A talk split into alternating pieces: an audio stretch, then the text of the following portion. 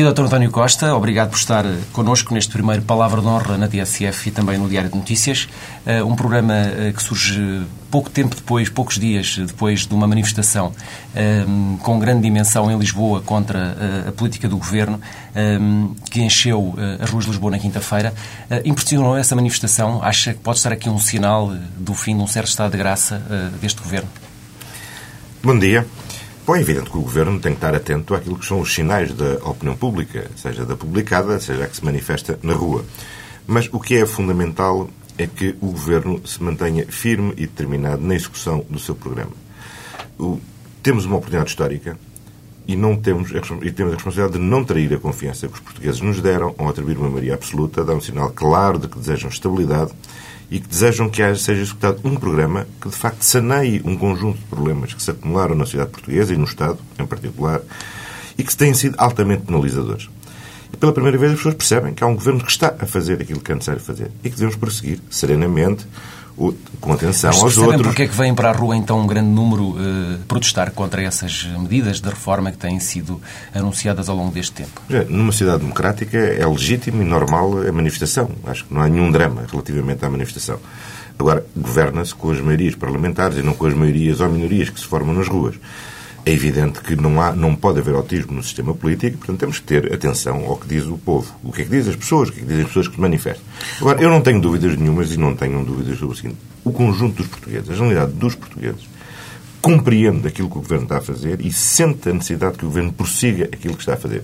E é isso, com humildade, continuaremos a fazer. Olha, nessa atenção ao que os portugueses dizem, chamava-lhe agora a atenção para o que disse o seu camarada Medeiros Ferreira ontem. Ontem estou a referir-me a à manifestação ainda e às interpretações que surgiram. Ele dizia que alguma coisa está a fermentar, olhando para aquilo que foi a manifestação nas ruas de Lisboa. Uh, acha que hum, isto pode ser o começo de uma onda mais forte de contestação? Olha, eu não sou analista político e, portanto, não vou fazer análise política. No que posso dizer é o que é que o Governo faz e o que é que o Governo vai fazer. O Governo iniciou uma, eh, uma estratégia de consolidação das contas, das contas públicas e de relançamento da economia. Essa é a nossa prioridade. Relançar a economia e criar emprego. Mas não se faz isso de uma forma, estão, de uma forma sem, fazer, sem fazer escolhas. Quer dizer, há, há, há, várias possibilidades de o fazer. Não se faz, Manuel Leite, por exemplo, diz não se pode equilibrar o orçamento à custa dos direitos não sociais. Se faz isso sem, isso não se faz sem exige fazer, escolhas, precisamente. Onde se, se corta, por exemplo. Não se faz sem fazer escolhas, mas não se faz, sobretudo, com transversação. O que é fundamental para os agentes económicos é que haja um sinal de confiança e da estabilidade da execução das políticas. E, portanto, quando estamos a meio do percurso, o pior que pode haver é haver hesitação sobre qual é o rumo a seguir. O rumo está traçado e o rumo deve ser prosseguido. O rumo deve ser prosseguido atacando aquilo que são as gorduras da despesa do Estado. Estou a usar uma expressão implica... que eu vi a Jorge Coelho, que ele dizia, bom, na saúde é bom terem algum cuidado em mexer na saúde, até porque há outras áreas que podem ser desengorduradas, dizia ele. Mas Essa é, expressão da mas. É norm, mas é normal que o Dr. Jorge Coelho tenhamos uma coincidência de pontos de vista. É normal num partido isso acontecer. Agora... Mas coincidência o... também em relação à saúde é que ele ficou desconfiado e preocupado com o que se iria fazer na saúde. Não, coincidimos. Estamos ambos de boa saúde e isso é positivo. Não, agora, estou a falar da saúde quanto a, do Ministério da agora, Saúde quanto a, Agora, isso implica uma reforma profunda do Estado. E por isso este Governo desenvolveu o programa da, da, da reforma da Administração Central do Estado, que está neste momento a concluir a primeira fase, ou melhor, a segunda fase, a aprovação das leis orgânicas, foram aprovadas, estão para promulgação do Sr. Presidente da República, e que vão iniciar o processo de reestruturação da Administração do Estado. Agora, nós temos que atacar em diferentes frentes, de forma a, a, podermos conter a despesa sem sacrificar aquilo que é essencial. Mas Veja, o... este Governo criou, por exemplo, esta maioria criou já, por exemplo, o complemento social para idosos foi uma aposta muito importante para melhorar as condições sociais dos mais pobres de todos os mais pobres. E isto é que é fazer escolhas. É que nós temos que ir acudir àqueles que mais precisam de ser acudidos. E se não fazemos esta recuperação do nosso modelo de Estado Social, aí sim criamos condições para que um dia o modelo de Estado Social seja insustentável. Mas o António José nós... Teixeira citou-lhe três camaradas seus que uh, têm algumas dúvidas sobre a forma como este processo está a decorrer. Uh, isso não o preocupa, uh, vendo dentro do seu próprio não, partido, acho, aliás, que suporta o governo, acho, aliás, saudável. este tipo de, de, de, enfim, até de alguma preocupação em relação a estas medidas? Não, acho, aliás, saudável. que o Partido Socialista acompanhe a ação do Governo, questione o Governo, se questione, e por isso temos um Congresso, aliás, dentro de algum tempo, porque a pior coisa que tem acontecido em Portugal é quando os partidos se deixam governamentalizar e estão no Governo. E a certa altura começa a criar-se uma separação entre aquilo que é o partido, a vida do partido, os quadros do partido e aquilo que é o sentimento da sociedade. E é importante que o governo seja alimentado também, não só pelos impulsos e a manifestação da sociedade, mas também por aquilo que é a análise do partido e dos nossos camaradas que, que, não, tipo estão, que não têm tido, que não, não estão a exercer neste momento responsabilidade este, este tipo de comentários pode ter uma influência, então, na ação governativa e, portanto, pode influenciar mas, uh, aquilo que no futuro uh, possa vir a acontecer. Sim, mas com certeza, quer dizer, os socialistas que desempenham funções governativas então, não, não têm uma unção divina e não estão libertos que, que de serem da reflexão e de partilharem a sua reflexão e com os outros, com os seus camaradas. Não temos que esteja a nascer dentro do próprio Partido Socialista, uh, uh, não lhe queria chamar uma força de bloqueio nascente, como, como diz o, o Dr. Mendes Ferreiro, algo que está a fermentar. Não, não, não. tem medo deste. Não, que, que dentro medo. do seu próprio partido não. possa estar uh, um, um, efeito de oposição àquilo que se pretende fazer? Não, nada disso. Eu acho que não há nada disso. O Partido Socialista está unido e tem estado unido naquilo que é a essencialidade da, da linha estratégica que temos vindo a prosseguir e das políticas que temos vindo a executar o grupo parlamentar tem dado um suporte inquebrantável à ação política do governo e o conjunto do partido tem-no tem tem feito. Agora, é legítimo e mais do que legítimo, é útil e necessário que esse debate interno se vá fazendo para que todo o partido se sinta a participar neste processo de reforma. Isto é essencial. Estava há pouco a falar de, da questão orçamental. Eh, estamos precisamente nos dias de aprovação do orçamento e da apresentação do orçamento na Assembleia da República. Já temos notícia de que haverá cortes no orçamento de todos os ministérios, com exceção do Ministério da Ciência, eh, o que significa que, na maioria das áreas com que somos confrontados, vamos ter mais dificuldades ou não? Bom, mas eh, nós chegamos ao governo com, com um déficit acima dos 6%. Tínhamos o objetivo deste ano reduzir o déficit para 4,6%, sem receitas extraordinárias, ou seja, sem truques, e para o ano de reduzirmos o déficit para 3,7%, também sem receitas extraordinárias. Isto implica, obviamente, diminuir a despesa. O Estado vai ter de gastar menos do que estava a gastar. E isso é um esforço que impende sobre todos os ministérios. O meu orçamento do Ministério da Administração Interna este ano teve menos de 3% do que tinha gasto em 2005. Foi difícil, tem sido difícil, mas tem sido possível a fazê-lo e isso tem que ser feito. Para o ano, vamos ter de prosseguir este esforço de contenção. E é um esforço de contenção que abrange todos os ministérios, do conjunto da administração pública e o conjunto dos subsetores do Estado. Com, e por isso é que eu sinto-me, aliás, acho-me bastante injusto, muito do discurso que tem sido feito sobre a lei das finanças locais, porque precisamente neste ano, porque precisamente neste ano, em que os ministérios vão, em regra, reduzir 5%, ver reduzir em 5% o seu orçamento, o Estado garante às autarquias locais o mesmo nível de financiamento que teve em 2006. Ou seja, vão ter um tratamento de exceção. Vão poder manter o mesmo dinheiro que tiveram em 2006. Nem por isso elas ficaram satisfeitas. Pois, mas está a ver, é muito injusto. É mas eu acho que é legítimo que as pessoas queiram sempre mais. É humano e é legítimo. Agora, nós temos de ter um sentido de justiça. Então, no momento em que o Estado faz um sacrifício brutal nas suas próprias despesas, e faz também o sacrifício de conseguir manter o nível de financiamento das autarquias locais, faz sentido toda esta campanha contra a lei locais. Faz sentido que as funções de soberania também sejam afetadas por esse esforço. No passado recente houve alguma preocupação nas áreas que tinham a ver com a justiça, com a defesa, também com a administração interna. E há, neste, e como verificará, quando o orçamento for apresentado segunda-feira, há também uma atenção importante às funções de soberania. E é, é importante, que vai no seu ministério? E é importante... E é importante já agora, os 5%, são uma média, os 5% são uma média uh, ou são 5% aplicados a cada um dos ministérios? É uma regra dos ministérios, mas tem uma aplicação diferenciada. Há alguns ministérios, para além da ciência, designadamente, não vou antecipar resultados dizia... orçamentos, alguns eh, orçamentos na área das funções de soberania que não vão ter corte.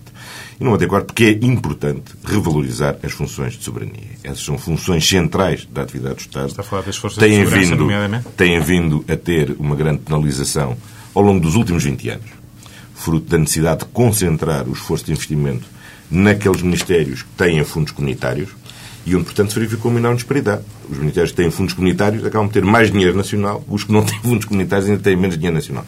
Há aqui uma correção a fazer, tem vindo, tem vindo a ser feita essa correção e este Orçamento de Estado, nas limitadas e difíceis condições eh, de execução orçamental, tem aqui sinais importantes que não podemos menosprezar. Agora, Ouça, mesmo sem destapar ouça, o véu, agora, o que é que é o seu evidente- Ministério nota que pode ser mais suscetível de ser preservado em termos de investimento e aquilo que pode haver um esforço de Ah, poupança? dizer, nós temos que fazer, nós vamos fazer uma reforma profunda nas orgânicas da Guarda Nacional Republicana e da Polícia de Segurança Pública. Nós não podemos continuar a gastar com a máquina aquilo que depois nos impede de gastar na operação. Ora, nós temos que ter mais homens na rua, nós temos que ter homens mais bem equipados, nós temos que ter instalações mais adequadas, nós temos que ter melhor capacidade de ação para prestar o serviço de segurança que devemos prestar aos portugueses. Mas para isso implica necessariamente poupar. E poupar dentro de casa. E para poupar dentro, e poupar dentro de casa, isso implica, obviamente, eliminar gastos que podem e devem ser eh, eliminados. Como sabe, nós que contratámos uma empresa de auditoria, a Accenture, que nos apresentou um estudo que está neste momento a ser apreciado pelo Comando-Geral da GNR e pela Direção Nacional da Polícia de Segurança Pública. É um estudo muito ambicioso, que faz propostas muito concretas relativamente à poupança, digamos, à restauração que é possível introduzir para reduzir, para reduzir estruturas que estão duplicadas ou triplicadas. Exemplo, já agora, eh, não há decisões definitivas, mas, mas para dar um exemplo, não é? Para dar um exemplo, uma das propostas que é apresentada é eliminar a triplicação que existe hoje entre as brigadas de estruturas, entre as brigadas territoriais, a brigada fiscal e a brigada de trânsito, que é uma triplicação que se verifica quer ao nível nacional, quer ao nível regional, quer muitas vezes ao nível local. Ora, se nós eliminássemos essa triplicação de estruturas, nós poderíamos, com, os mesmos, com o mesmo número de homens, triplicar a sua ação se eles fizessem de uma forma articulada. Portanto, são medidas deste tipo que têm que ser trabalhadas, porque, como lhe disse, não há decisões definitivas sobre esta matéria, são decisões que têm Nós- grande nós- impacto nós- e grandes consequências para as próximas décadas e, portanto, devem ser bem consolidadas, bem testadas. Estamos a fazer esse trabalho serenamente com o Comando-Geral da Guarda, com a Direção Nacional da PSP, mas que vamos ter que fazer esta reforma, vamos ter que fazer para assegurar melhores condições de operacionalidade das Forças de Segurança e isso é essencial fazer. Como é que se chegou a este ponto? Este estudo da, da Accenture eh, eh, evidencia uma desregulação quase total. Enfim, citou aqui já alguns aspectos, mas há outros. Há quantidades eh, anormais de, de pessoal eh, dedicado a tarefas, desde a barbearia para a outro tipo de, a outro tipo de atividades. Como é que se chegou a este, a este ponto? Bom, não vou fazer a análise histórica.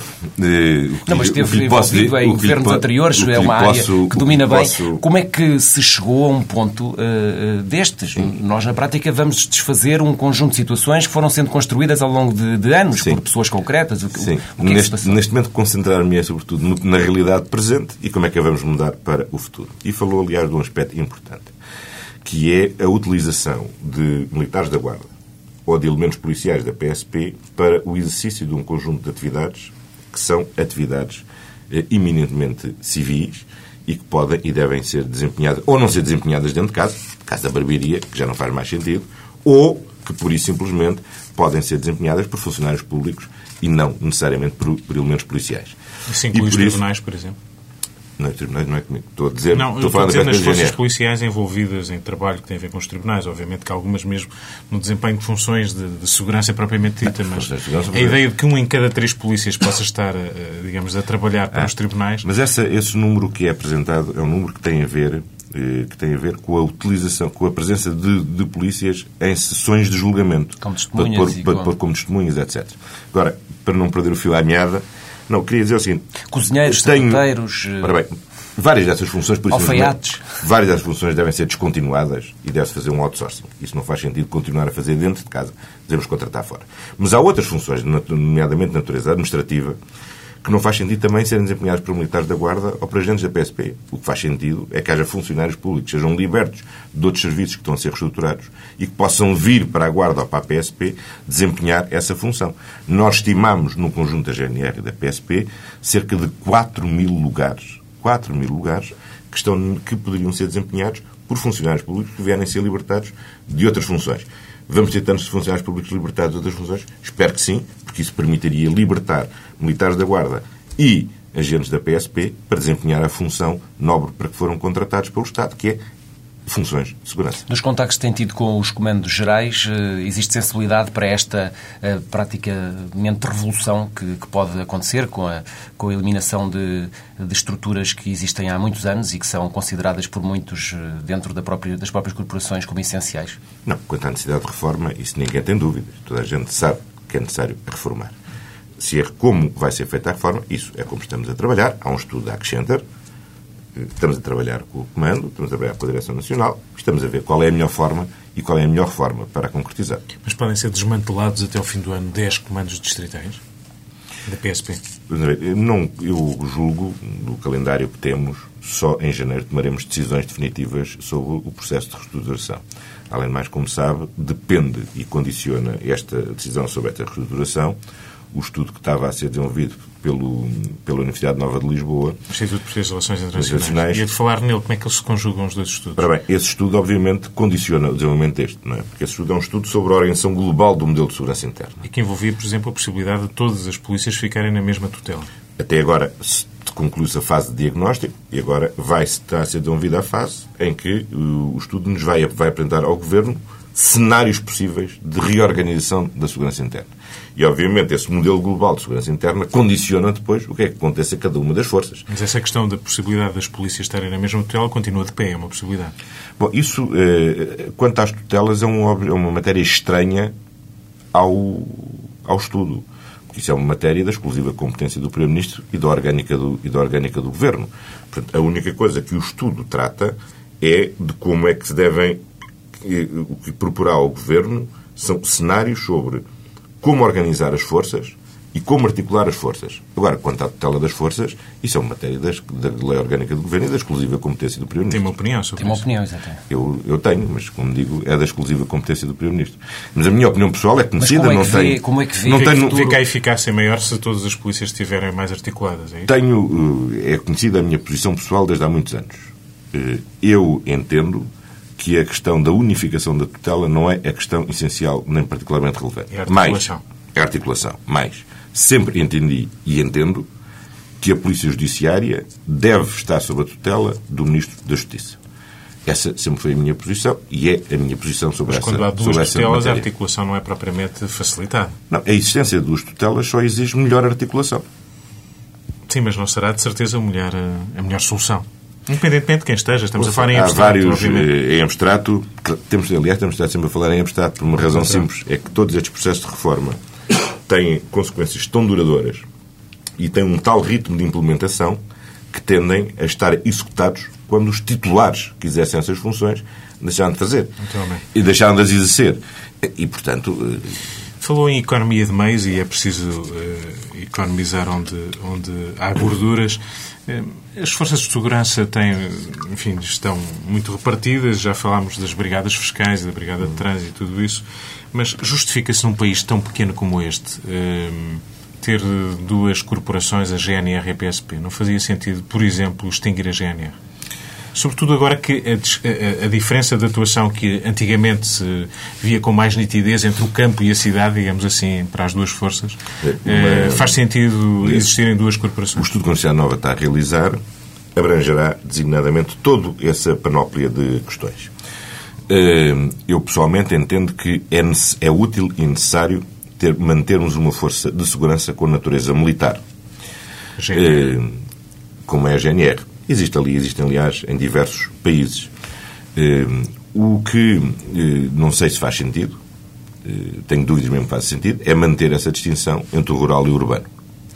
Mas, enfim, não vamos antecipar conclusões Porquê é que acha- relativamente, é que relativamente, relativamente ao curso. Porquê é que ao acha- estudo que está a ser, que está a ser Quer dizer, realizado. se eu bem percebi, mais facilmente se deveria extinguir a PSP eh, do que a GNR. Não, não, não, não, não, não, Mas não, não disse, acha não, que é não falei. preferência pelo- não, não, não, não, não falei, não, não falei, não, não, não, não falei disso. Acha que no limite as- até pode as- haver, no limite, vamos a ver, estamos a falar tudo, Uma nova força. estamos a falar tudo em abstrato, não é? Porque o governo decidiu encomendar o estudo, o estudo cumpriu uma primeira fase que foi analisar modelos, modelos estrangeiros, diversos, que existem na Europa, identificar os problemas e virá agora uma nova fase em que nos apresentará e proporá soluções.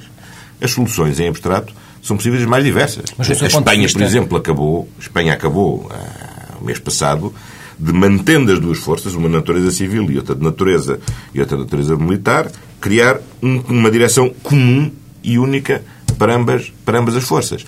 Uh, outros países entenderam, por simplesmente, fundir as duas, as duas forças. Foram países, em regra, que têm uma natureza federal. E onde, portanto, para, fizeram fusão da força federal mas em contrapartida têm várias polícias regionais e polícias locais. Mas porquê que acha Portanto, útil há diferentes a, modelos em toda, a, em toda a Europa. Porquê que acha útil a existência de uma força com essas características militares, como a GNR? Não, eu acho que nós devemos ter. Eh, as matérias de segurança ganharam hoje maior complexidade. E eh, uma força de segurança de natureza militar, creio ser, a charneira adequada para a articulação dos modelos de segurança interna com os sistemas de segurança interna com os sistemas de defesa nacional. Hoje, com a complexidade que as questões de segurança têm, designadamente com as questões do terrorismo, com, as questões, com a dimensão internacional que a segurança obteve, muita gente entende hoje que própria, as próprias Forças Armadas devem hoje lhes ser atribuídas funções de segurança interna. Ora, quando um país dispõe já de uma força militar, que é uma força de segurança com natureza militar, tem grande parte deste problema resolvido. É porque tem, de facto, uma boa peça de articulação entre o sistema de segurança interna e o sistema de defesa nacional. Mas, como digo, não, vou, não quero antecipar ao estudo e vamos ver o que é que o estudo proporá sobre essas matérias. Sr. Ministro, como é que no espaço de uma semana, eh, numa mesma zona territorial, eh, há mortes em perseguições policiais? Eu não vou falar sobre os casos concretos, encomendei encomenda não, ordenei a realização de, do inquérito, portanto não me vou antecipar, obviamente, aos resultados do inquérito, que não, está, que não está concluído. Bom, o que eu digo é que há uma legislação específica que regula o uso da arma de fogo pelas forças, pelas forças policiais, uma legislação exigente e que é determinada... O essencial para quem nos está a ouvir, o que é que diz isso? O que é que diz essa legislação? Ou seja, em que condições Bom, é, é, que uma força policial uma, utiliza uma, uma arma de fogo? De uma forma muito resumida, a arma de fogo só pode ser utilizada quando está em risco, quando, quando é preciso pôr cobro a uma atuação que ameaça a vida do próprio agente ou a vida de terceiros. Ora, essa avaliação dessa situação é uma avaliação que depende muito de caso para caso. Não é só quando você está a ser diretamente ameaçado com uma arma ou quando está a ser vítima de uma tentativa de atropelamento, mas também em certas circunstâncias quando outros terceiros podem estar a ser ameaçados. Ora, eh, esta é uma é questão muito ver... polémica, Sr. Ministro. Eu, eu é aqui... sempre muito polémica. É sempre muito polémica, de tal modo que trouxe um texto, um, um trabalho de de uma juíza, Maria José Leitão Nogueira, que é subinspectora da, da IGAI, e, e, ela conclui a propósito destas questões têm sido, eh, infelizmente, debatidas uhum. normalmente em consequência de alguns atos eh, pelo menos duvidosos em termos desse exercício da, da força ou de uma, de uma arma de fogo e esta senhora juíza concluía que, eh, alicerçada na experiência que a análise dos casos concretos nos tem fornecido, exclui-se, em princípio, a possibilidade do disparo dirigido aos pneus de uma viatura em fuga, admitindo-se em situações excepcionalíssimas, designadamente quando ocorra perigo de vida ou de grave ofensa à integridade física. Perigos estes a aferir com base nas circunstâncias do caso. Então, e isto não tem sido feito, eh, não tem sido seguido, estes princípios não são seguidos. Nós temos, este ano, pelas contas eh, que julgo que estão corretas, sete pessoas terão uh, morrido em Sim. sequência de. a generalidade dele já tem os inquéritos concluídos. Num caso foi ordenada a abertura de, de processo, foi instaurado processo disciplinar. Nos outros casos foi arquivado porque a IGAI concluiu precisamente que o uso de arma de fogo tinha sido legítima em circunstâncias adequadas. Mas, nós não podemos ignorar, obviamente, é sempre. É, é muito difícil o exercício da função policial. Eh, esta semana houve um guarda da GNR que foi morto, atropelado, no, exercício, no, no exercício de uma função. O ano passado houve quatro agentes da Polícia de Segurança Pública que foram vítimas de homicídio. A polícia não pode praticar a regra do olho por olho, dente por dente. Tem que ser mais exigente consigo próprio no uso da força, porque está investida pelo Estado e pela autoridade democrática do Estado para o uso da força, do que aquilo que é a ameaça que é dirigida diariamente à polícia. Mas este, este equilíbrio, que é teoricamente fácil de enunciar, no momento concreto, para aquele patrulheiro que está naquele momento concreto na rua e a percepção que ele tem quanto ao risco e à ameaça é, obviamente, de um risco enorme. Tem sido das coisas, devo-lhe dizer, Sim, ao longo deste ano. Ao longo de, não vou falar deste caso concreto. A ideia que dá é um pouco ao contrário, ou seja, não se notam, eh, pelos dados disponíveis, e até agora não foram contrariados, eh, qualquer justificação para uh, o que se fez na, nas perseguições vou, policiais. Sim, eu não vou falar eu sei que não concreto, vai, mas posso falar de casos em que já, Mas já imagino para um ministro que observa estas situações, ainda antes de os inquéritos produzirem conclusões, tenha a preocupação de perceber que, porventura, estará a ser seguida uma prática menos escrupulosa na, na interpretação da lei, ou não? Os, ver, nós temos milhões de atuações por ano. E estes casos têm sido casos absolutamente excepcionais, felizmente. E são sempre casos chocantes. Quer dizer, a morte de um ser humano, seja um polícia, seja fruto da ação policial, é sempre chocante. Mesmo quando é legalmente justificada. Quer dizer, entendamos sobre isso. Agora, nos casos que me têm aparecido ao longo deste ano e meio, na generalidade dos casos, a IGAI tem concluído que o uso da força foi um uso da força legítimo. Que eu me recorde, apareceram-me dois casos neste ano e meio que deram lugar à instauração de processo, de processo disciplinar. Que eu me recordo neste momento. Houve um caso que eu me recordo também, em que me foi proposta uma aplicação de uma pena e eu devolvi à IGAI, aliás, muito recentemente, pedindo questionando aquela pena e sugerindo um agravamento, um agravamento da pena. Porque era um caso em que manifestamente me parecia que eh, a utiliza, a de, o disparo que tinha sido realizado era uma negligência de tal forma grosseira e inaceitável que não podia ter uma pena tão leve.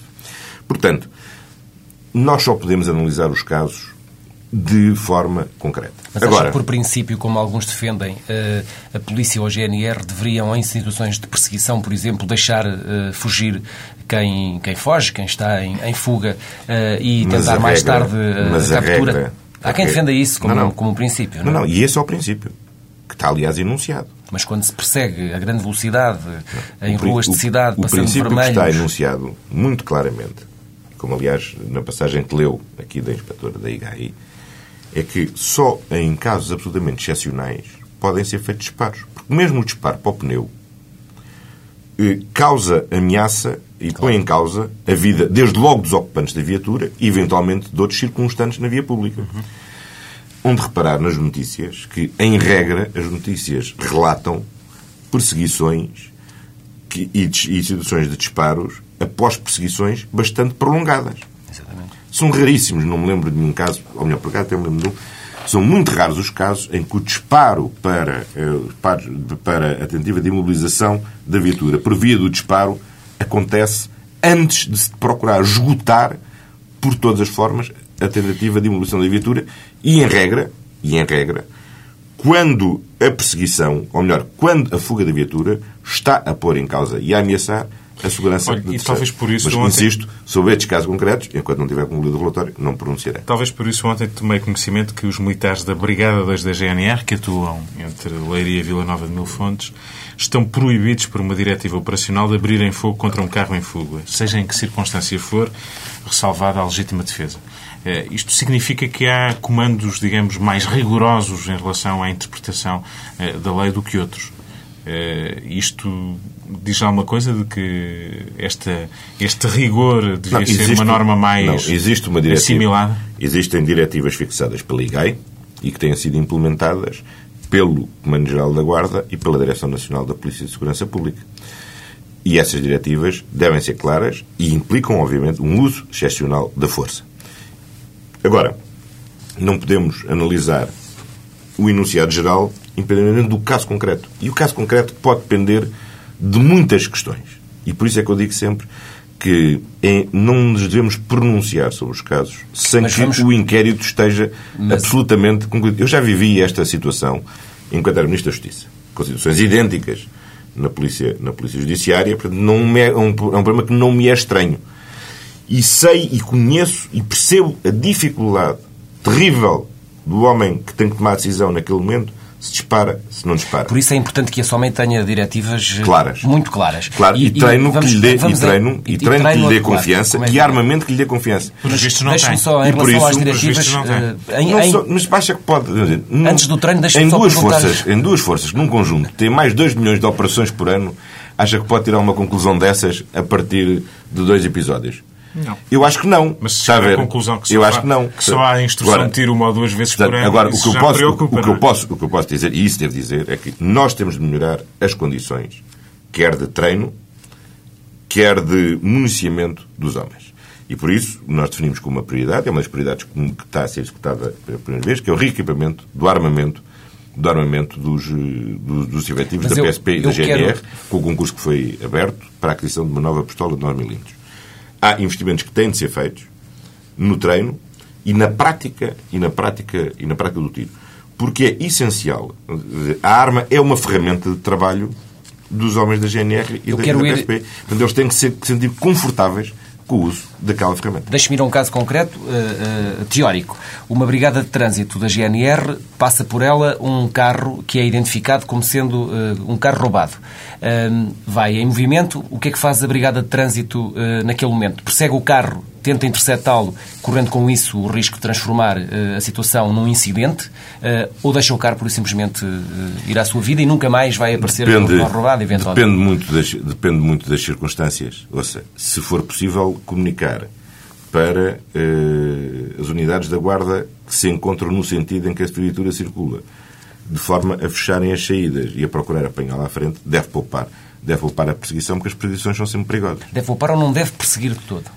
Se for possível, Isso, mas se não for possível, Ouça. é que a questão aqui é, esta, ouça, que esta- é que é muito, mas ouça, é muito, concretos. ouça, mas é muito difícil. Na cabeça de um polícia, Pois, estas questões são, pois, são essenciais. Certo, mas o ministro, o ministro da Administração Interna não se deve substituir, não se deve substituir, querer substituir ao polícia que em concreto está na rua Mas e tem que dar diretivas. Desde logo porque não tem a formação nem a preparação para o fazer.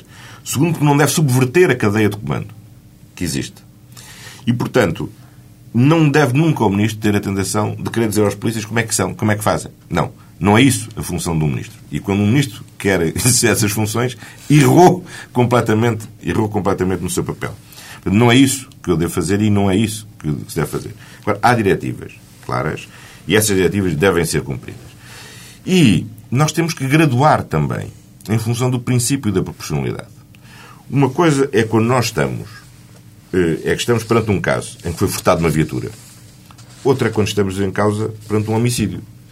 Um é quando estamos em causa, em que está perante nós alguém que nós sabemos que é um delinquente perigoso e cadastrado. Outro é quando está por nós, perante nós, um desconhecido. Nós temos que- Portanto, nós temos temos que que, graduar em função daquilo que é a situação, aquilo que deve ser o nível de empenhamento Só para, para encerrar este capítulo, sabe que há um pouco a ideia de que há ministros e ministros nesta matéria, uns que dão, digamos, mais espaço de manobra às polícias, neste capítulo concreto que estamos a falar, e outros que condicionam mais as polícias. E, portanto, há sempre aqueles partidários que dizem, bom, a polícia está mais à vontade e se sente mais à vontade para estar no terreno de uma forma mais solta, e há outros em que sente que a tutela política pode condicionar mais, digamos, o, o exercício do gatilho. E isso faz alguma diferença não? Sei, não tenho sentido, não sei em que categoria é que me, é que me inclui, mas a estatística, incluir. a estatística revela que não tem sido pela alteração de ministros que têm ocorrido mais ou menos casos desta natureza. Que são absolutamente excepcionais na atuação das forças de segurança. Só muito rapidamente, não há nenhuma ligação direta entre os casos, mas, enfim, eh, também é algo que interessa às forças policiais. A taxa de alcoolemia eh, vai ser revista? Está no seu horizonte se revê-la? Houve um secretário de Estado do seu Ministério que eh, aventou essa possibilidade de ela poder ser revista? Eu creio que ele foi, ele foi mal interpretado e na altura esclareceu logo não está, Bom, não está pensado, não terá sido, mas não está pensado haver nenhuma revisão. Eh, outra questão que também o tem ocupado, aliás já anunciou que será uma prioridade da presidência portuguesa, é a questão da imigração, do combate à imigração eh, ilegal. Eh, anunciou, aliás, um plano de contingência para travar a entrada de clandestinos por mar. Não sei se esse plano já existe. O que é que vai ser feito exa- exatamente? Esse programa está a ser elaborado hum, por medida cautelar. Nós não podemos ignorar a região do mundo em que, em que nos inserimos. Todos temos acompanhado através da televisão o drama que tem acontecido nas Canárias, o drama que tem acontecido na costa sul de, de Espanha e, portanto, sabemos que estamos no meio. é? Estamos mais distantes, estamos, mas estamos no meio. E, portanto, não podemos ignorar que há uma pressão crescente eh, da imigração, de- em particular da imigração africana, com destino à Europa. E a imigração, o- a Europa precisa de imigrantes, mas a Europa precisa de imigração regulada. E por isso deve criar canais legais de imigração para combater os canais ilegais de imigração. Mas o país tem que se preparar para podermos ter que enfrentar um dia eh, uma situação dramática como os espanhóis têm vindo, como a Espanha tem vindo a enfrentar, com pouca solidariedade europeia, diga-se, embora com bastante solidariedade portuguesa, a situação com que tem, tem que ser, com que ser confrontado, quer nas Canárias, quer no sul de Espanha, quer em Ceuta e Melilla. Há ações e, portanto, concretas, eh, nomeadamente junto de governos uh, africanos, para tentar que esta situação comece a ser uh, uh, tratada na origem? Sim, tem havido, uma, tem havido uma ação, e essa ação é muito importante. Houve uma conferência da União Europeia-África, sobre imigração, em que pude participar com, com, com, também com o Sr. Secretário de Estado da Cooperação, e onde pela primeira vez Europa e África discutiram aberta e francamente a imigração na dupla perspectiva do desenvolvimento e da segurança e da segurança das fronteiras. E hoje o problema é muito partilhado. Porque hoje já não há nenhum país que seja só país de origem, ou país de trânsito, ou país de destino. Hoje somos todos um pouco de tudo. Há 10 anos atrás, falasse com um governante de Cabo Verde sobre imigração, que ele falava era sobre a situação dos imigrantes cabo-verdianos em Portugal. Hoje, quando fala com um governante cabo-verdiano, o que ele fala, sobretudo, é como é que podemos cooperar com Cabo Verde, como temos estado a cooperar, para a defesa das fronteiras de Cabo Verde contra a vaga de migração ilegal que receiam por vinda do continente Ou até africano. Ou ilegal, no caso. Ou pesca ilegal. Portanto, ver, hoje todos sentimos que este é um problema comum. E esse é um problema de fundo. É, um problema de fundo que, e que a Europa se tem que consciencializar, que é o seguinte, nós vemos uma das regiões mais prósperas do mundo e que se está a despovoar e somos vizinhos da região mais pobre do mundo que está em sobrepovoamento. E há um horror ao vazio. E há aqui um fenómeno de atração que é um fenómeno de atração que vai ser das coisas mais relevantes e significativas do Talvez por isso, Paulo Portas, esta semana, não sei se o ouviu ou teve eco das suas palavras, é. criticou o Governo pelas alterações à lei eh, da imigração, dizendo que eh, o facto de se pôr fim às cotas vinculativas, eh, tornando-as, digamos, flexíveis, eh, o, a não exigência de um contrato laboral, iam deixar eh, o país, digamos, mais ao sabor da imigração ilegal. Aliás, usa uma expressão, diz que nenhum país pode comportar-se como fosse a Caritas. Eh, este governo está a querer substituir-se à Caritas? Não, o Dr. Paulo Portas eh, não percebe nada sobre imigração, a não ser uns slogans que diz. Ele teve a ver o, um com o doutor, a lei anterior. O doutor, o doutor Paulo Portas contribuiu para uma lei que foi um fracasso monumental. As cotas que tanto orgulho o Dr. Paulo Portas conduziram ao seguinte. Sabe quantos vistos é que foram emitidos desde que esse programa de cotas foi estabelecido? 289 vistos. Ora, nem isso corresponde às necessidades efetivas de mão de obra da economia portuguesa, nem isso corresponde, nem isso controlou ou travou qualquer imigração. O que isso travou, sim, foi a imigração legal. O que isso produziu, sim, foi a imigração clandestina. Portanto, esse sistema de cotas foi um fracasso e só produziu imigração clandestina. O sistema que nós temos, que é proposto, e mereceu, aliás, um acordo do Conselho Permanente de Concertação Social, é um mecanismo indicativo que anualmente é fixado pelos parceiros sociais, em função da análise que fazem do que, é que são as necessidades efetivas da economia portuguesa, de forma a que haja capacidade de acolhimento. Seria uma total irresponsabilidade de uma política de portas abertas. É essencial que nós regulemos a imigração legal, porque é a melhor forma de controlar a imigração ilegal. Todas essas políticas fantasiosas que, eh, que, enfim, que parte da direita europeia eh, para não qualificar de outra forma, têm teorizado, tem-se revelado um absoluto fracasso. O caso Vamos... concreto português é, aliás, exemplar e será certamente um caso de escola nos próximos anos, em toda a Europa, de uma política com um preconceito ideológico que conduz simplesmente a resultados absolutamente errados. O nosso tempo está a ser rapidamente atingido. Eh, esta semana passou também pelo Parlamento com a Lei das Finanças Locais e, e no PSD disseram que o senhor seria o Ministro das Reboleiras e das Praias da Rocha. Eh, como é que vê esta, esta crítica? Acha que se pode tirar daqui uma conclusão desse género? Olha, o facto mais extraordinário de todo esse debate em matéria de PSD é que num debate tão estruturante o PSD não apresentou propostas. Veja, até o Bloco de Esquerda e o PCP apresentaram propostas. O, Bloco, o PSD, que é o segundo maior partido português, que é um partido com ambição legítima de governar, foi incapaz de apresentar um programa, uma proposta de lei Mas de críticas às suas. E se estivesse tão satisfeito com a lei atual, eu também perguntaria porque é que então, em três anos que teve no governo, nunca aplicou a lei atual. Foi, aliás, a demonstração de como a lei atual é ineficaz. A única proposta concreta que o PSD apresentou, e já no final do debate, é muito curiosa que é a proposta de se criar uma derrama sobre o IRS e sobre o IVA. Ou seja, a proposta que o PSD faz é que as câmaras possam, aquilo que cada um de nós já paga de IVA e de IRS, acrescentar mais um novo imposto por cima para paguemos mais IRS e mais e mais IVA.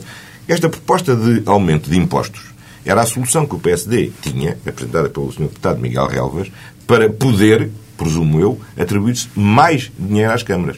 Ora, se de facto a solução é ir aumentar os impostos aos portugueses para mais, dar mais dinheiro às câmaras, essa é uma proposta errada, é um caminho errado e que Mas a não deve crítica que é ser feita à perseguida. sua proposta é que deixa as câmaras, eh, em geral, eh, numa situação de dependência desse tipo de negócios, do imobiliário, nomeadamente. Não, Eh, é errada. Essa mas é a crítica que lhe faz. Mas essa crítica é errada. O que é que, o- quando- qual é a alternativa? Era eliminar os impostos sobre a construção civil? Não. Isso seria dar um benefício à construção civil. Combate-se essa dependência, em primeiro lugar, diversificando as fontes de receita. E é o que nós fazemos, propondo pela primeira vez que as câmaras participem diretamente no IRS. Em segundo lugar, atribuindo depois às câmaras para diversificarem as taxas que cobram, designadamente as taxas que devem cobrar para a defesa do ambiente, designadamente pela utilização da água. Em, terceiro, em, segundo, em, em segundo lugar, nós impomos uma regra fundamental, que é os municípios mais ricos, aqueles que mais receitas têm do imobiliário, que precisamente utilizar essa vantagem que têm para cofinanciar os municípios mais Essa, pobres. aliás, é uma das têm que também lhe fazem, ou uma- seja, deixe-me ser o Estado a fazer essa redistribuição Não, não, mas o Estado não- também faz, atenção. Os municípios mais ricos só vão como participar em 22%. Em 22% do fundo, do fundo de coesão. O aumento do fundo de coesão é feito essencialmente à custa do Estado. Agora, quando pomos os municípios mais ricos a como participar também na coesão com os municípios mais pobres, é essencial. Só para ter uma ideia do seguinte. O município que tem maior receita fiscal própria é Lolé, são 790 euros por ano por habitante. O que tem menos é Sinfãs, com 31 euros por habitante por ano. 25 menos que Lolé. Ora, é justo, precisamente, que aqueles, aqueles conselhos que mais receitas têm do imobiliário comparticipem conjuntamente com o Estado para financiar aqueles conselhos que menos receitas têm. A população do Olé provavelmente não pensa ao mesmo Não, isso, isso além de mais... Não, mas é que a população do Olé não é prejudicada. Sabe porquê? Mas não é beneficiada. Não, não, mas é que, é, que, é que há uma coisa muito importante que é preciso termos em conta. É que a receita dos municípios não são só as transferências do Orçamento de Estado. São a dos Orçamentos de Estado e as suas receitas próprias. Ora, as receitas próprias dos municípios, em particular, são, em particular, os impostos sobre o IMI e o IMT. Ora, o IMI tem vindo a ter taxas de crescimento acima dos 10% ao ano nos últimos anos. Só este ano, no primeiro semestre deste ano, cresceu 15%. Sabe qual é a taxa de previsão de crescimento para o ano? 14%. Ou seja, esses municípios vão ter todos muitíssimo mais dinheiro do que têm atualmente. Mas então E, significa que para Sinfãs eh, é bom que haja eh, bastantes prédios então em Olé. Quanto Não, mais o que é justo, não, o que é justo é que se verifique uma perequação de rendimentos. Dar mais a quem mais necessita e menos a quem menos necessita. Quando nós, quando nós dizemos o seguinte, pela primeira vez também, que vamos valorizar a não construção. Municípios que têm mais rede Natura 2000, mais área protegida, nós estamos a desincentivar a construção. Quando nós dizemos aos, aos- aos municípios que mais receitas têm do fruto da construção, que têm que financiar os municípios que menos receitas têm, nós estamos-lhes a dizer não vale a pena exagerarem nas receitas que obtêm por via da construção, porque senão parte desse dinheiro não fica em casa, vai para cofinanciar os outros municípios. E isto é um critério justo e de redistribuição justiça social. Sabe que isso é que é fundamental? É que esta lei, e isso é que incomoda muita gente, aumenta a coesão territorial. O Fundo de Coesão, atualmente, representava só 18% das transferências. Vai passar a representar 50% das Vai aceitar transferências. as propostas de, na questão da fiscalidade do CDS que propôs na Assembleia? Vamos trabalhar com eles na especialidade. Eles já prometeram abster-se, portanto deve ser nesse compromisso. Não, eles, eles já se abstiveram, Já se na- na, abstiveram, na aprovação da legalidade. Mas nós vamos trabalhar na, na especialidade com as propostas que, as propostas que aparecerem. Eh, os, eh, propostas absolutamente disparatadas, como a do PSD, que propõe um agravamento do IRS e um agravamento do IVA, terão o nosso absoluto não. A partilha do, do IVA, que eh, o- também a sugestão quanto ao IVA, que proposta pelo, pelo CDS, parece-nos negativa, porque vai beneficiar os maiores centros urbanos, que são aqueles que têm maior receita de IVA, em detrimento do outro. Acho difícil. Agora, há uma outra muito interessante que eles apresentaram, que é proporem que, em vez de, na, quanto à taxa do IRS, em vez dos- de haver uma percentagem, uma parcela fixa de 2% e uma variável entre 0 e 3, ser tudo variável entre 0 e 5. Isso aumenta, aliás, o poder dos municípios quanto à fixação da taxa de IRS dos seus, dos seus municípios. E essa, por exemplo, e essa parece. proposta vai ser aceita? Não, não sei. Eu primeiro que tenho que decidir é o grupo parlamentar do PS. Mas parece muito interessante. Estamos a estudar e não me parece mal à partida. no final, vai fazer campanha pelo aborto? Sim. Pelo referendo ao aborto, naturalmente. Sim, já fiz da outra vez e farei outra vez, não me arrependi. Diga uma coisa, se acontecer um resultado, o resultado for o sim, imagino que seja esse o resultado que deseja, mas não for, o referendo não for vinculativo, isto é, houver uma abstenção superior a 50%, o PS compromete-se a legislar na Assembleia da República? Deve fazê-lo, tal como respeitou o não quando não foi vinculativo, deve respeitar o sim, mesmo não sendo vinculativo. Esse compromisso vai ser dado ao eleitorado? Essa é a posição do Partido Socialista. Telegraficamente, concorda com os casamentos homossexuais? Eu, pessoalmente, tenho sempre entendido que nós devemos ter, relativamente às relações homossexuais, eh, primeiro, uma atitude de perfeita igualdade relativamente ao estatuto dos casados. Se o estatuto deve ser o mesmo. Bom, isso, isso implica alterar um conceito que é um conceito que está consolidado e estabilizado. Agora, igualdade de direitos, não tenho, não tenho nada a opor e, neste momento, creio, creio que, com exceção das adoções, praticamente, estou convencido, é a ideia que tenho, praticamente é já não pensa? há diferença de estatuto. Das adoções, qual é a sua perspectiva pessoal? A minha perspectiva pessoal é a seguinte: não tenho informação suficiente. E para mim é uma, não é uma questão ética, é uma questão técnica. E a questão técnica para mim é a seguinte, e depende basicamente daquilo que digam os, os psicólogos infantis. Se para o normal desenvolvimento da criança é fundamental a alterabilidade masculino-feminino ou não é? Se for, acho que não deve haver adoção. Se não for, nada, nada me repugnaria. Agora, como digo, não acho que seja uma questão política nem filosófica. É uma questão eminentemente técnica. Porque a adoção é feita não no interesse dos pais, mas no interesse dos adotantes, mas no interesse das crianças adotadas. E a questão aqui essencial é saber se para o normal desenvolvimento da criança a alteridade masculino-feminino é ou não é essencial. Eu não, sei, não tenho informação suficiente para saber, para saber responder a isto. No fim do tempo, e, portanto, entrego-me aqui totalmente ao que os técnicos entenderem sobre essa matéria. Acha que se justifica um debate público sobre a eutanásia? Ela tem vindo, enfim, normalmente com alguma regularidade eh, ao debate público. Acha que se justifica um debate público em Portugal sobre a eutanásia? Não, esse, esse, debate público existe no mundo. Mas o Governo mundo... vai, vai promovê-lo? Não, o Governo não vai promover, mas esse debate público existe em todo, em todo o mundo. Quer dizer, não, não conheço país do mundo onde esse debate não se faça eh, nos mais diferentes. Mas em termos legislativos, não, o Governo não tenciona? Não tenciona mexer. E a sua opinião qual é? Não tenho, não tenho uma posição firme sobre essa, sobre essa matéria. Vamos só ouvi-lo sobre o Congresso do Partido Socialista, que está à porta. Uh, uh, tem participado nas ações do partido? Acompanha o partido uh, mesmo, com, do, mesmo do seu lugar de ministro? Olha, nesta preparação do Congresso ainda não, que isto começou no verão e, como sabe, o verão para os ministros da Administração Interna não é propriamente um momento fácil, nem que dê muito tempo. Mas sempre que posso tenho procurado acompanhar a atividade do PS, quer dizer, não deixei, acho que uma pessoa por ser ministro não deixa de ser militante do partido. E como é que sente o, o partido? Não sente o partido uh, pouco interveniente, o facto de haver poucas. Uh... Dos sinais que tenho tido, sinto felizmente menos adormecido do que no passado. Não quer dizer que não possa e não deva ser mais dinamizado. Mas parece, do, que tenho, do, que tenho, do que tenho visto, tem-me parecido bastante menos adormecido do que anteriores experiências governativas do PS. Não vai fazer falta um coordenador e uma comissão permanente ao partido? Não o secretário-geral considera-se em totais condições para exercer essa função. E, aliás, normal que assim seja. Essa é a tradição do Partido Socialista. Eh, quando o Dr. Mário Soares foi, foi Primeiro-Ministro, exerceu na plenitude as suas funções como secretário-geral. O engenheiro Guterres nunca deixou de ser secretário, nunca deixou de ser secretário-geral. O engenheiro Sócrates tem revelado grande capacidade para exercer todas essas funções em simultâneo. Não havia nenhuma razão para que não seja ele que é o secretário-geral do Partido Socialista, desempenhar plenamente essas funções. Acho normal e ainda bem que ele tem, sente em condições de o fazer.